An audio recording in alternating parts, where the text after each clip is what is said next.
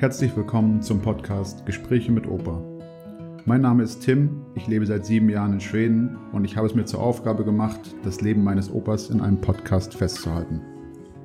Opa Hans hat alle wichtigen Phasen der jüngsten deutschen Zeitgeschichte miterlebt und kann daher einiges davon erzählen, wie die Zeit während und nach dem Zweiten Weltkrieg aussah, wie das Leben der Menschen in der DDR vonstatten ging und wie er sich nach der Wende an ein neues, kapitalistisches Leben gewöhnen musste.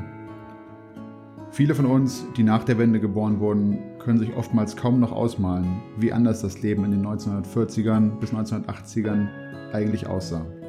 Fernab von Netflix, iPhones und Supermärkten, in denen man alles kaufen kann, was die Welt hergibt. Jetzt wünsche ich euch viel Spaß bei der heutigen Episode mit Opa Hans.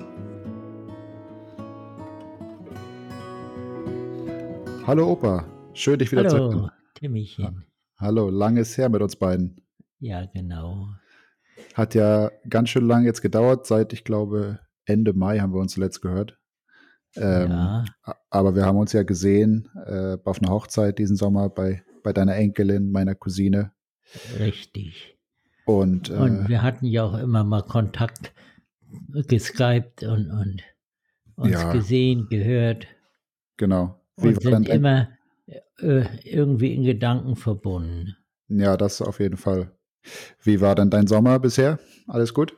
Ja, alles gut. Gestern war ich noch mal auf dem Wasser, äh, haben wir mit einem befreundeten Ehepaar haben wir eine Kaffeefahrt gemacht und sind sogar noch ins Wasser und haben schön geschwommen, schön gebadet und Mhm. sogar die, die Frau, äh, die singt doch bei uns im Chor mit, die ist auch ins Wasser gesprungen. Hm, nicht Äh, schlecht. Und hat gebadet, ja. Nicht schlecht. Oma kann es ja nicht dazu begeistern. Ist ja immer mit der Blase. Hattet ihr, hattet ihr besseres Wetter als wir hier in Schweden? Äh, gestern war schön, ja. Ja. Gestern war schön Sonne und da war so ein Zwischenhoch gestern. Aber, aber heute regnet es ja den ganzen Tag schon. Ja, bei uns auch, ja. Und auch die nächsten drei, vier Tage. Es soll Ja. nur regnen. Ja, genau. Aber am Freitag, da haben wir unser äh, Chorfest im Hafen äh, vom Shanty-Chor und da soll ja schon schönes Wetter sein. Okay. Ja. Ja, Können wir dann draußen ein bisschen feiern. gerade rechtzeitig, ja. Rechtzeitig, ja. Und wie war, wie war euer Hochzeitstag? Der wievielte war das? Am vierten war das, ne? Ja, am 4., der 61. Hochzeitstag. Den Ui. hatten wir sehr schön. Da waren wir mit den drei äh, Enkeln, waren wir nach Zings gefahren. Die Kinder, die waren so glücklich. Wir waren da auf so einem schönen Spielplatz, Martha Müller-Grelert Park und, und dann noch dieses äh, Bungee, da das Springen an den Seilen und gemacht. Mhm, Und mhm. dann haben sie noch mit den Füßen gebadet. Und nee, das war richtig entspannt. Wir haben schön zusammen Mittag gegessen, wir haben äh, Kaffee getrunken und Schön. hatten wir einen glücklichen Tag. Und ich bin Okay. überhaupt immer so zufrieden und glücklich, dass ich so ein schönes Leben hinter mir habe. Bin immer ganz dankbar und habe auch immer das Bedürfnis, Danke zu sagen, wem auch immer. Hm.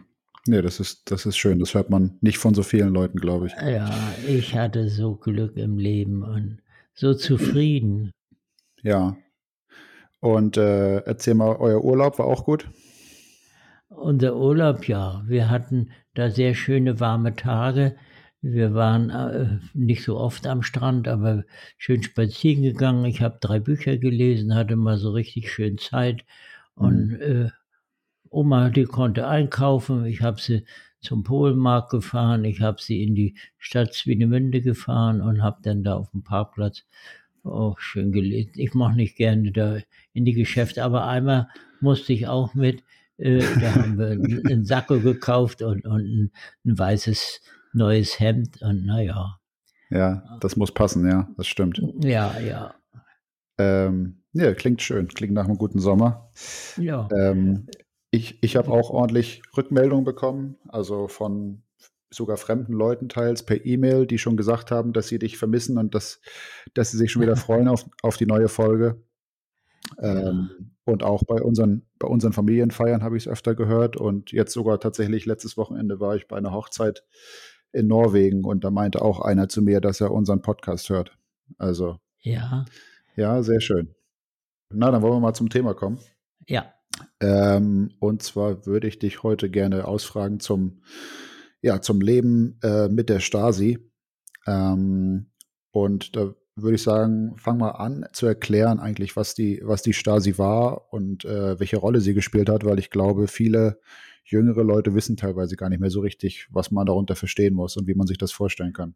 Ja, Stasi war ja die Abkürzung für Staatssicherheit und die DDR wurde ja 49 gegründet, da die kommunistische und die sozialistische, die, die sozialdemokratische Partei die wurden zusammengeschlossen. Das ging alles äh, auf Anweisung der, des, des russischen äh, Besatzers, also auf, ging ja damals noch auf Stalin zurück.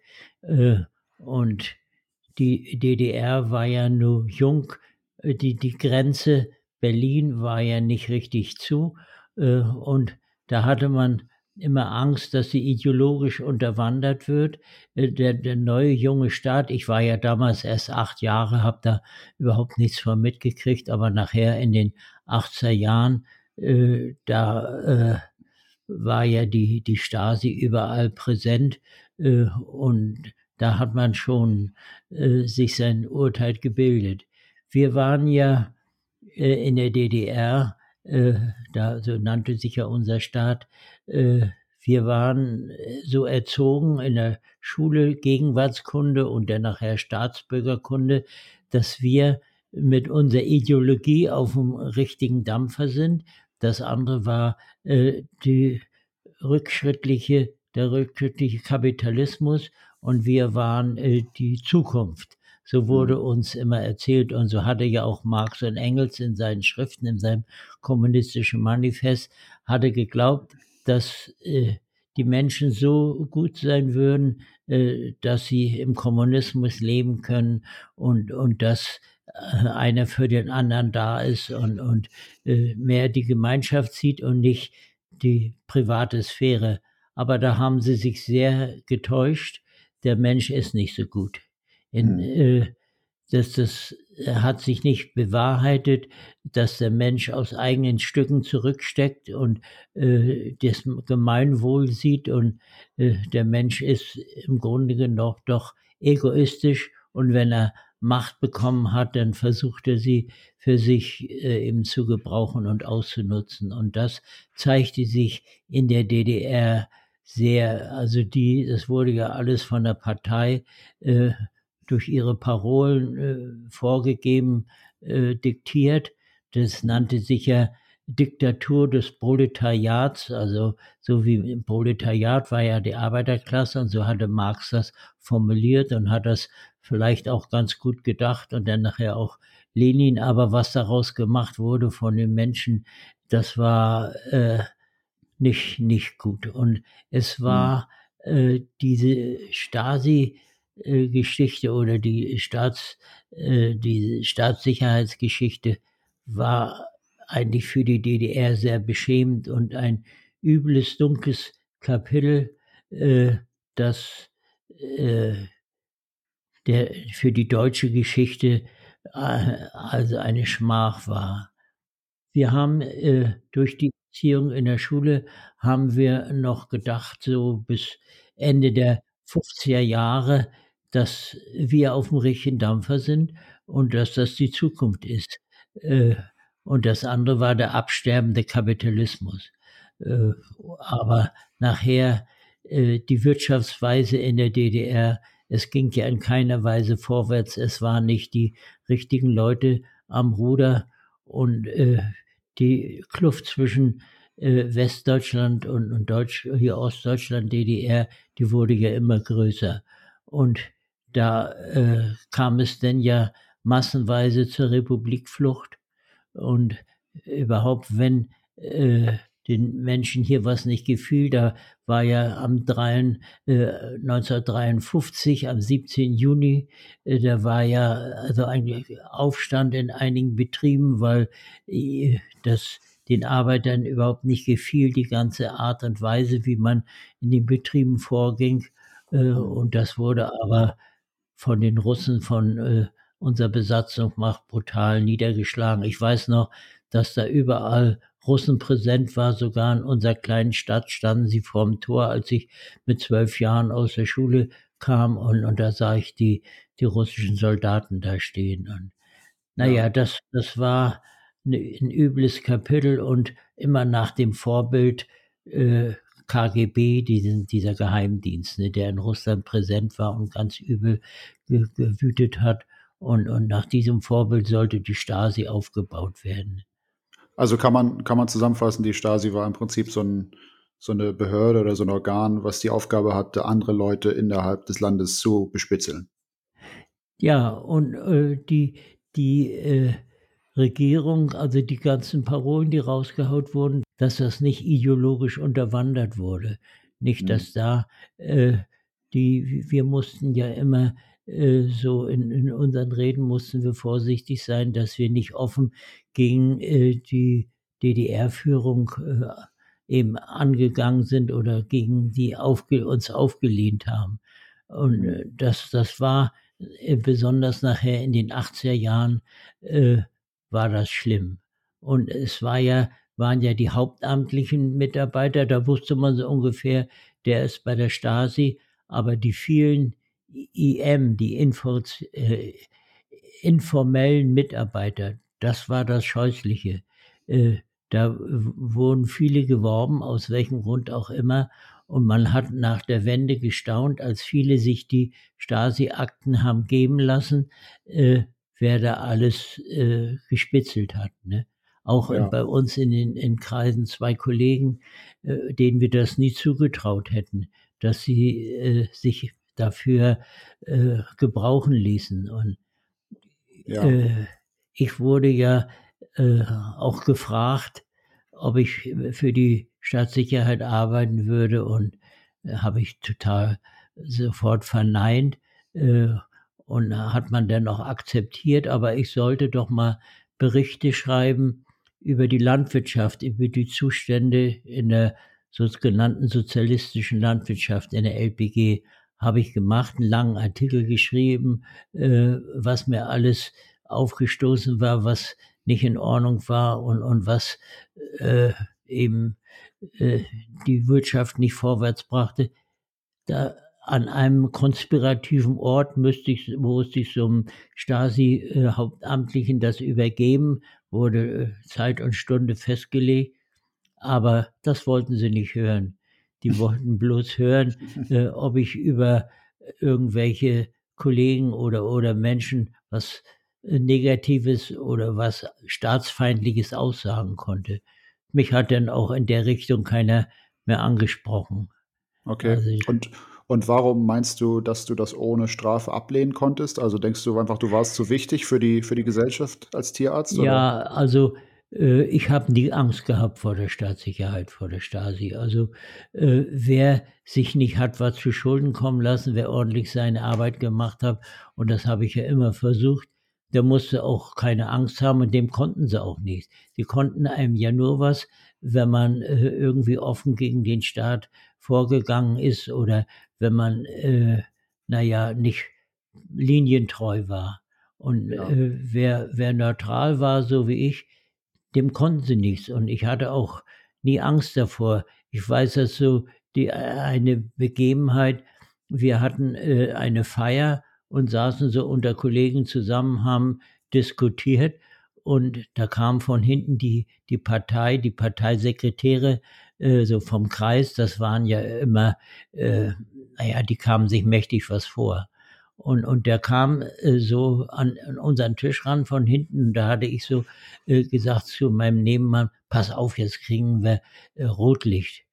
Und äh, das, das wurde in der Parteiversammlung des Betriebes der LPG groß ausgewertet.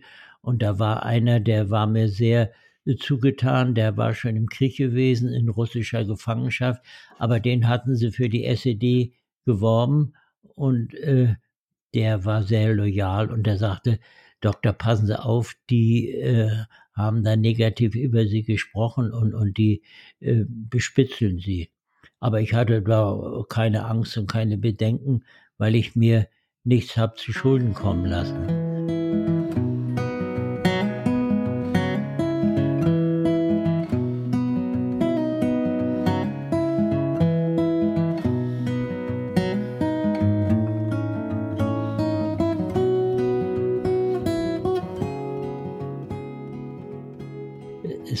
Gab dann noch mal so eine Begebenheit, äh, wer mit dem Pastor äh, irgendwie Kontakt hatte, der war immer in gewisser Weise reaktionär.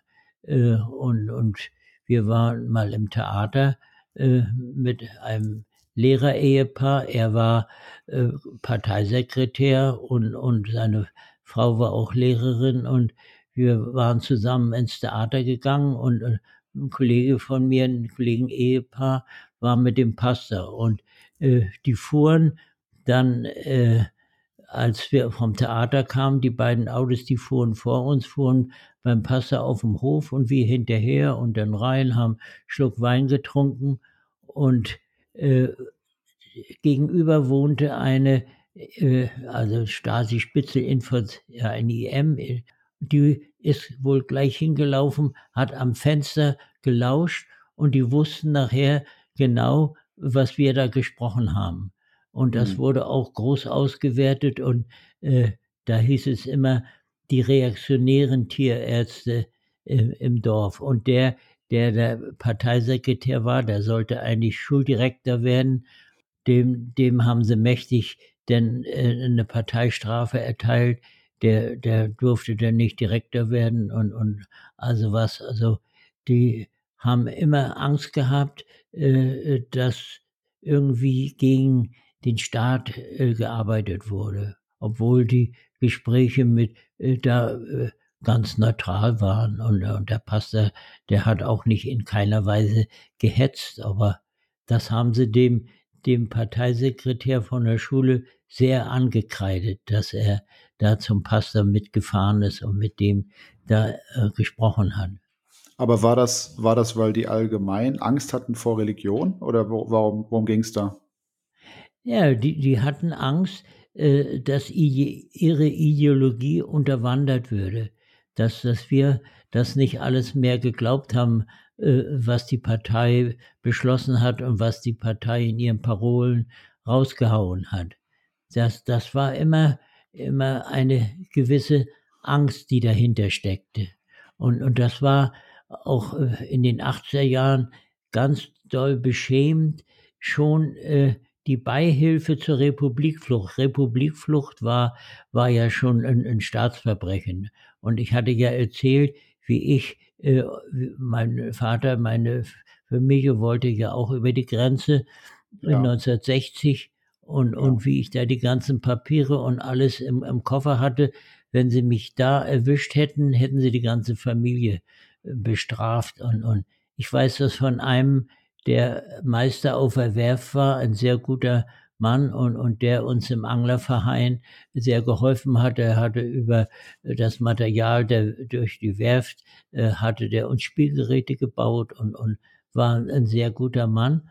Und der äh, hatte eine Freundin und die wollte nach dem Westen und der hatte er geholfen, sie äh, an die Autobahn zu fahren. Da fuhren ja immer die Lkw, die Laster äh, von Hamburg nach Berlin, äh, also durch den Osten durch. Und, und da wussten sie, irgendwie hatten sie da Kontakt. Jedenfalls hat die Freundin nachher bei uns im Anglerhafen angerufen. Da war einer, hatte das Telefon und das wussten wir, der ist EM, also ist inoffizieller, inoffizieller Mitarbeiter. Und äh, bei dem rief sie an und ja, hat gut geklappt, ich bin drüben angekommen und kannst du meinem Freund sagen, äh, dass das alles gut geklappt hat. Na, der, der kam sofort ins Gefängnis. Der hat mhm. anderthalb Jahre bloß, dass er seine Freundin da ihr geholfen hat, nach drüben zu gehen, äh, hat er im Stasi-Gefängnis gesessen. Also wenn der erzählt, also das, da läuft mir immer noch einen kalten Rücken runter, was der da alles erlebt hat, wie er als Staatsfeind da äh, betitelt wurde und, und nur äh, so ein, ein lapsches Vergehen, das war doch so beschämend für unseren Staat, äh, dass sie aufpassen mussten, dass keiner äh, uns verlassen hat. Nicht? Es, es ja. sollte das Paradies sein und äh, in Wirklichkeit äh, hauten die Leute in Scharen ab. Es war damals vor 1961, ehe die Grenze dicht, äh, die Mauer gebaut wurde, 1959, 60, da gingen manchmal pro Tag über 1000 Menschen in Berlin über die Grenze und, und äh, weil sie mit dem Regime hier unzufrieden waren. Und, und äh, schon die, wie gesagt, die Beihilfe, äh, dass einer äh, dass er das Land verlassen konnte, war schon total strafbar. Das ist wirklich eine, eine schmachvolle Geschichte, die in der DDR äh, praktiziert wurde. Und, und das ist auch ein, ein äh, bleibendes Makel. Ja, ich meine genauso, dass die auf ihre eigenen Leute geschossen haben, letztendlich an der Grenze, ne? Das ist ja genauso furchtbar. Ja, und aber wir äh, so in Ende der 80er Jahre, da war das alles schon ein bisschen gelockerter und man merkte, dass, die Menschen sind unzufrieden und äh, da hat man schon welche reisen lassen. Zum, zum Beispiel, äh, als meine Tante einen runden Geburtstag hatte, äh, da am Rhein, da durften wir drei Brüder, durften ohne die Frauen denn äh, rüberfahren. Das war das erste Mal, dass ich denn äh, als äh, nach der Mauer, äh, dass ich denn im Westen war. Ja. Und, und also wir hätten nie gedacht, dass das mal anders kommt. Also, ja. dass, dass wir nochmal eine Einheit Deutschland kriegen oder so, das war für uns eigentlich unvorstellbar. Und wenn Gorbatschow nicht gewesen wäre oder die, die Zeit damals, äh, dann wäre das auch nicht passiert. Ja, Gorbatschow hat äh, in der Richtung viel für uns getan. Nicht die, die, aber die Russen, die äh, kreiden ihm an, dass durch ihn die Sowjetunion zerfiel. Ne? dass die einzelnen Staaten, die da von äh, Moskau äh, kommandiert wurden, dass die selbstständig wurden. Ne? Ja, du, äh, nochmal zurück wieder zu Stasi. Sag doch mal so ein paar Sachen ähm, oder Dinge, die du niemals hättest sagen können, einfach ähm, ja aus Angst vor der Stasi, so ein paar typische ja, Sätze einfach, die man sich nicht getraut hätte zu sagen. Ja, man, man musste vorsichtig sein. Vor allen Dingen durfte man nicht über die SED-Funktionäre nur, äh, die waren teilweise Alkoholiker. Ich weiß, der eine Parteisekretär für Landwirtschaft, dass das waren Alkoholiker, aber das äh, durftest du nicht öffentlich sagen. Und auch mhm. du durftest nicht was gegen Erich Honecker sagen oder, oder irgendein so äh, Parteisekretär. Äh, die, die hatten ja so viel Macht und, und äh, da musste man sehr vorsichtig sein. Aber ich habe äh, nachher, nach der Wende, da konnte man sich ja die Stasi-Akten äh, anfordern, konnte man sich geben lassen, aber ich wollte das nicht, weil äh, so im Nachhinein zu hören, wer dich bespitzelt hat und wer was Negatives über dich geschrieben hat, äh, das wollte ich gar nicht wissen. Aber ich habe gestaunt, wer da alles bei war von, von Kollegen, die, äh, dem man das überhaupt nicht zugetraut hat. Aus irgendeinem Grunde, ich weiß es von einem, der äh, war verheiratet und den hatten sie wohl mit einer Freundin im Wald überrascht. Und, und dann haben sie ihm gesagt, entweder wir hängen das an eine große Glocke und, und, und berichten das deiner Frau oder du arbeitest für uns. Und da hat er sich wirklich breitschlagen lassen und hat dann äh, simple Sachen über äh, andere Kollegen berichtet. Der eine Kollege, der war, äh, kam aus dem Eichsfeld, also aus der katholischen Gegend und äh, hielt auch sehr zur Kirche und, und der wurde total bespitzelt. Die alle mhm. vier Kinder durften nicht Abitur machen, weil sie nicht in der FDJ waren und äh, also das war total traurig und und der ist so enttäuscht gewesen, dass sein eigener Kollege im gleichen Dorf ihn bespitzelt hat. Ne?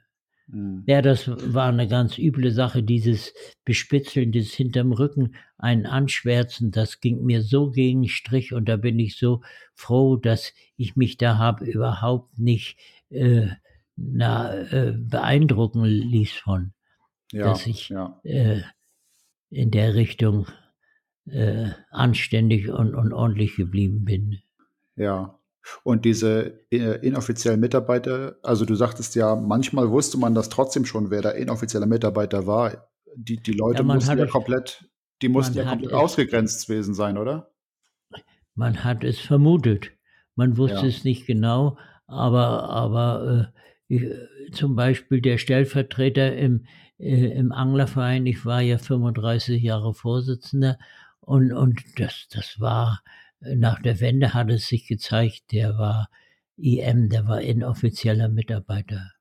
Aber ja. wer, wer sich nichts hat zu Schulden kommen lassen, dem konnten sie auch nichts. Also hm. deshalb, ich hm. habe nie Angst gehabt, auch wenn der, der äh, Zootechniker da mir gesagt hat, passen Sie auf, Sie werden überwacht und so, aber naja. das, da hatte ich keine Angst. Aber ich sag mal, gewisse Sachen wirst du dir schon verkniffen haben, die du dann. Ja, na, selbstverständlich, schon im Unterbewusstsein. Und ja, ja. wir äh, waren ja äh, im Tal der Ahnungslosen, wir kriegten ja kein Westfernsehen, wir kriegten bloß ein, ein Radio, Rias und so. Äh, aber trotzdem die Politik, die äh, aus dem Westen, da sprach sich doch immer, äh, sickerte durch und, und so ganz ahnungslos waren wir nicht. Okay.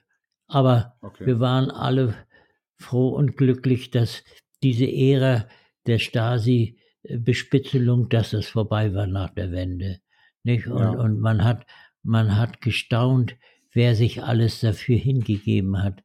Und man kriegte ja auch, auch Geld dafür, äh, so wie ich gehört habe, für jedes, was du äh, da abgeliefert hast, äh, hast du wohl Geld gekriegt.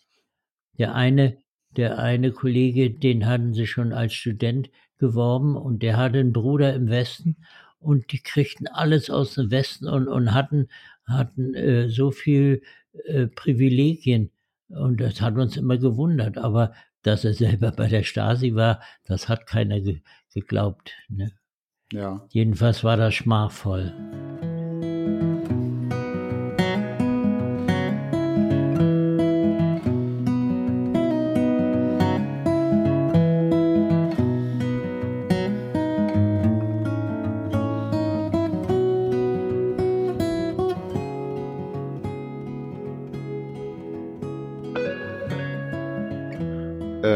Aber die, die offiziellen Mitarbeiter, sagst du, die waren ja bekannt, die müssen ja komplett unbeliebt gewesen sein in der Bevölkerung. Also mit denen wollte doch keiner was zu tun haben, oder doch? Nee, ist, ist richtig. Ja. Also ich, ich kannte zwar nicht viele, aber äh, mit denen wollte keiner was zu tun haben. Das war ja. anrüchig. Diese ganze, äh, besonders in den 80er Jahren. Also das war richtig, richtig schmachvoll. Und wenn man immer so hörte, äh, wer, äh, wen sie da äh, eingesperrt haben, so, dass das war wegen nichts und wieder nichts. Bloß weil du einem geholfen hast, die Republik zu verlassen, also einen DDR-Staat, dann warst du ein Verbrecher. Dann ja. wurdest du eingesperrt und wie ein Verbrecher behandelt. Ne? Ja. Und die wirklich in, der Sta äh, in den Staatssicherheitsgefängnissen äh, eingesperrt waren, die durften ja kein Wort darüber verlieren, was ihnen da alles zugestoßen ist. Da wurde auch richtig geprügelt und habe ich mal von einem so nach der Wende verlauten hören, dass das da waren so eine so eine Typen, die da Spaß hatten bei den Verhören da äh, die Leute zu äh, zu schlagen, zu, äh, klein zu machen. Eine üble Sache. Also kann man sagen, dass es im Prinzip keine zwei Meinungen gab über die Stasi, dass also im Volk mochte die eigentlich keiner, außer die Stasi-Leute selber vielleicht. Ja, die, die nur da äh, bei der SED eine Funktion hatten und einen Posten hatten, hauptamtlich, denen ging es ja gut. Also die konnten sich alles erlauben, die konnten saufen und sonst was. Ehe da mal einer abgesägt wurde, das äh, war schon, da musste er schon richtig was äh, sich hat zu Schulden kommen lassen. Ansonsten hatten die alle, alle Rechte und die Partei ja. hat ja äh, immer das Sagen gehabt. Ne? Ja. Und es, es war eben keine Demokratie. Die wer nur ehrlich äh, da anderer Meinung war, der, der kam da gar nicht gegen an. Und, nee. und deshalb waren wir so froh, dass die Wende kam und, und dass diese Bespitzelung und, und dieses, diese Diktatur, wie sie sich nannten, dass, dass auch die Wahlen, das, das war ja immer äh, eine Farce. Ne? Ja, äh, ja. Ende, Ende der 80er, äh, da haben sie mich sogar noch mal zum Wahlleiter gemacht. Äh, da, äh, weil sie, naja, äh, das, das sollte so ein bisschen Aushängeschild sein, äh, ja. die, die, Wahl. Und, und äh, wichtig war, dass sie alle zur Wahl gingen. Wer nicht zur Wahl ging, war schon ein Staatsfeind. Also mit dem war schon, äh, war schon was. Und, und äh, dann, sie freuten sich, wenn 99 Prozent zur Wahl kamen. Und nachher bei dem, bei der Auszählung der, der Wahlscheine, äh, da mit einmal kamen da fünf, sechs so eine stämmigen Burschen rein äh, und, und die stellten sich um diesen äh, Tisch, wo die äh, Wahlscheine alle ausgekippt wurden. Äh, die sollten überwachen. Die kamen, waren alle von der hauptamtlich von der Stasi. Da war nämlich durchgesichert einer, äh, der nach drüben wollte und, und den sie nicht, den sie irgendwie geschnappt haben oder der nicht äh, ausreisen durfte. Da hatten sie Angst, dass der äh, die Wahlscheine alle durcheinander bringen würde. Und dann, das stimmt, was wollen die hier alle? Und da standen die da äh, um diesen Tisch und, und haben da alles so abgedeckt, äh, weil sie Angst hatten, da kommt einer, der bringt das durcheinander. Ja. Also so, so viel äh, Angst hatten die immer, dass da irgendeiner äh, was äh, na nicht in ihrem Sinne tun konnte. Ne? Gab es denn überhaupt andere Parteien auf dem Wahlzettel? Ja, es, es, äh, wir, wir hatten ja die, die CDU, wir hatten die LDP und wir hatten die NDP, NDPD, äh, aber das, das, die waren alle in einem, einem Block und, und man konnte da nicht groß was wählen. Nicht? Und, und äh, okay. äh, das war, war nur immer so eine, wie so eine Scheinwahl. Das Ergebnis ja. stand schon vorher fest und, und man konnte wirklich nicht da groß was wählen. Und das war das Schöne, die Wahl äh, nach, nach der Wende, da konntest du wirklich die Parteien wählen und, und da gab es dann auch die SPD und, und, und da hat auch kaum einer die Kommunisten gewählt. Ne? Ja, glaube ich, ja. War, da das war, nicht, die, war das dann nicht sehr komisch für euch nach der Wende, dass man auf einmal dann sagen konnte, was man wollte? Das muss schon eigenartig gewesen sein, oder? War, war eigenartig, ja. Man, man ja. fühlte sich irgendwie befreit. Ja, glaube ich, ja ja, die, diese Bespitzelung im Untergrund, das war eine ganz üble Sache und, und es äh, gehört zu der dunkelsten Geschichte in, in Deutschland, also DDR sowieso und auch insgesamt. Das, das ja. war äh, ganz übel. Und äh, du sagtest auch, ein paar Leute hättest du noch rausgefunden nach der Wende, die dann bei der Stasi waren. Hast du da mal jemanden konfrontiert oder ist, da mal irgend, ist es da mal zu einer Begegnung Nein, gekommen ich, oder man, irgendwie man, sowas? Äh, wollte, wollte die nicht kompromittieren. Also ich habe daraufhin, daraufhin keinen angesprochen. Der eine war gestorben und, und so, der, mit dem ich unmittelbar zusammengearbeitet habe, da war ich total von Socken, dass der sich da hatte vorspannen lassen. Aber ansonsten äh, habe ich das versucht alles zu ignorieren und ich wollte auch nicht wissen, wer unmittelbar über mich berichtet hat. Aber es haben viele sich ihre äh, Stasi-Akten geben lassen und, und waren da auch dann ganz erstaunt und auch sehr erbost, wer sie bespitzelt hat und wer was über sie berichtet hat. Ja, ja, glaube ich. Da wurden wahrscheinlich ganze ganze Dorfstrukturen zerrüttet in der Zeit. Ja. ja. Also, äh, und die haben sich auch, auch geschämt. Also ich weiß das von meinem äh, Stellvertreter im Anglerverein. Er war, er war, viele Jahre Direktor an der Schule hier gewesen. Und äh, der, der hat sich nachher wenig sehen lassen nach der Wende. Der, der war, war betrübt. Das, das war ja auch dann für diejenigen, war das ja beschämend. Und ich weiß das von, von ja, einer, der hatte zwei Söhne, der war selber EM und war auch im Anglerverein und die Söhne hatte er hauptamtlich bei der Stasi untergebracht und nach der Wende äh, kam die nicht mehr klar. Ja. Ja, ich weiß nicht, ob du für die heutige Zeit, ob du denkst, dass man noch irgendwelche anderen Lektionen lernen kann, vielleicht aus der Geschichte der Stasi, aber ähm, ich glaube, du hast schon vieles beantwortet. Ja, das, dieses hinterm Rücken, dieses äh, Eindiffamieren, das ist ganz übel.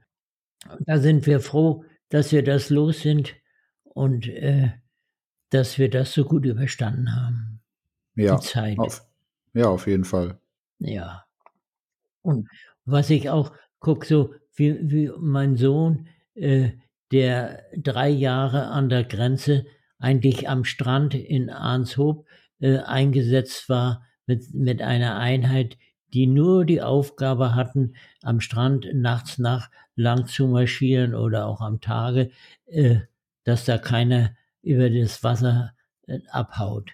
Das war mhm. ihre einzige Aufgabe. Sie erzählten zwar, da könnten Saboteure von außen kommen und, und die könnten uns schädigen. In Wirklichkeit war das nur da äh, gedacht dafür, dass äh, da keiner die Republik verlässt.